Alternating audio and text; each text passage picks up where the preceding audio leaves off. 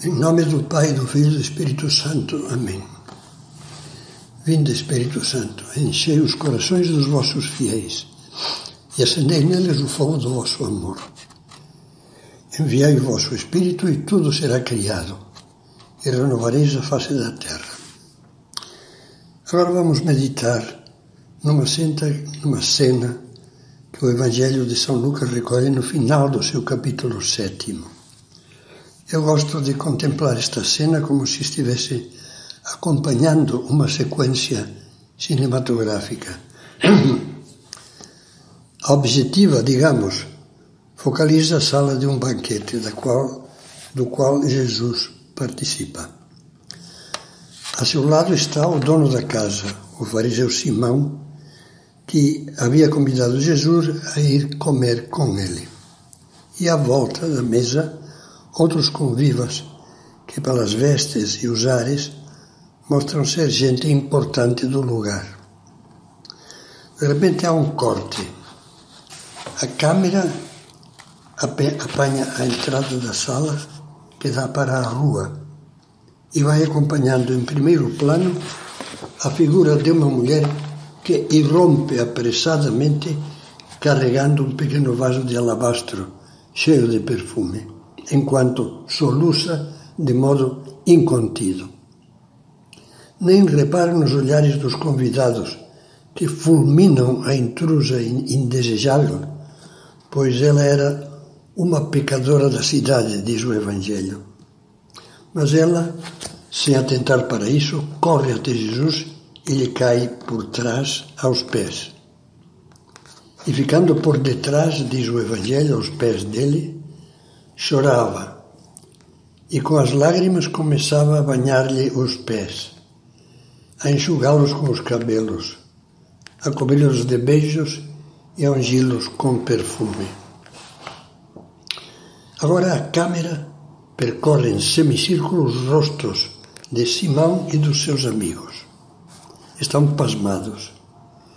E se desenha neles um trejeito hipócrita de escândalo o que Simão pensa sem se atrever a falar traduz o que anda na mente de todos. Se este homem fosse profeta, Jesus, saberia bem quem é a mulher que o toca, porque é pecadora. Para Simão já é uma afronta a invasão de sua casa por aquela mulher desprezível.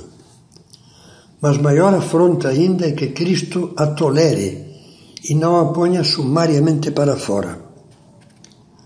Ora, Jesus, que sabe bem o que há no coração do ser humano, penetra nos pensamentos do anfitrião, Simão, e inicia mansamente uma lição. Simão, tenho uma coisa a dizer-te. Fala, mestre. Um credor tinha dois devedores. Um devia-lhe quinhentos denários e o outro cinquenta. Não, tende, não tendo eles com que pagar, perdoou a ambos a dívida. Qual deles o amará mais?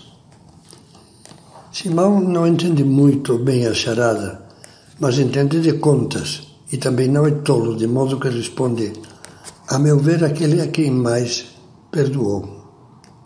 Julgaste bem, tornou-lhe Jesus. Neste ponto, a câmera, tendo como plano central o rosto e os lábios de Cristo, oscila alternadamente entre as figuras da mulher e do fariseu numa sequência cheia de dramatismo. Cristo começa a falar. Seu olhar está voltado para a mulher. As palavras que pronuncia dirigem-se a, a Simão. Vês esta mulher? Entrei em tua casa e não me deste água para lavar os pés, como era costume. Mas esta, com as suas lágrimas, regou meus pés e enxugou-os com os seus cabelos. Vai ficando muito claro o confronto que Cristo suavemente pretende fazer entre as descortesias do pretenso limpo e as delicadezas da julgada suja. Não me deste, continua Jesus, o ósculo da saudação, costume judeu, mas esta, desde que entrou, não cessou de beijar meus pés. Não me ungiste a cabeça com óleo. Era uma das atenções com os hóspedes que não era incomum entre os orientais. Mas esta com perfume ungiu meus pés. Pronto. O confronto está claríssimo, nítido. Qual será a conclusão?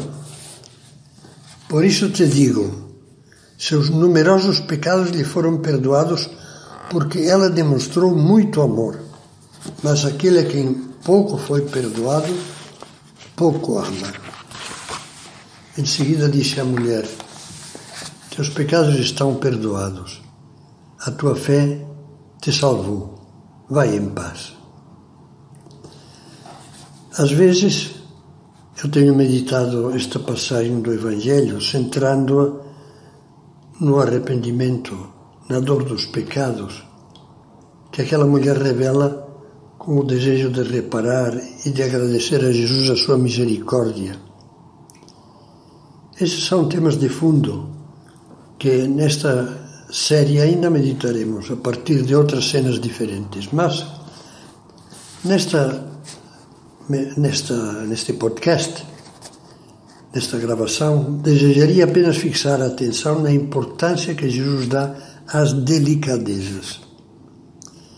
Essas atenções, pequenas manifestações de um amor que não é nem mera formalidade, nem ritual de cortesia, mas um afeto vivo, um amor que dá muita importância aos pequenos detalhes e os prodigaliza tanto quanto pode. Jesus olhava para aquela pobre mulher arrependida.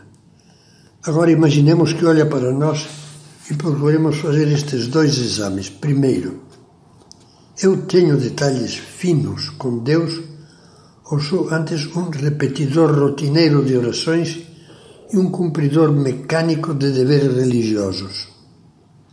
Onde está o amor? Como vão os pormenores delicados que poderia ter com Deus? Como, por exemplo, começar o dia oferecendo, oferecendo-lhe tudo, dizendo uma oração breve, poucas palavras, ao passar por uma igreja ou ao contemplar uma imagem de Nossa Senhora, visitar por uns minutos Cristo presente no sacrário de uma igreja, de uma capela, atender com carinho um pobre conhecido que pede ajuda mais uma vez, oferecer pequenos sacrifícios que, se não fosse por Deus, eu não faria. Segundo, e em casa, como vão as delicadezas de carinho? Ai de nós, se já nos acostumemos a ser pouco delicados, frios, indiferentes e até grosseiros com os demais, como se isso fosse natural depois de anos de convívio. Ai de nós, se não sabemos olhar para cada um com afeto, se não sabemos falar bom dia, oi e alô com um sorriso, se não temos inovações de carinho que aqueçam o amor dos outros. Pense, será que Jesus não nos poderia dizer a mesma coisa que disse a Simão?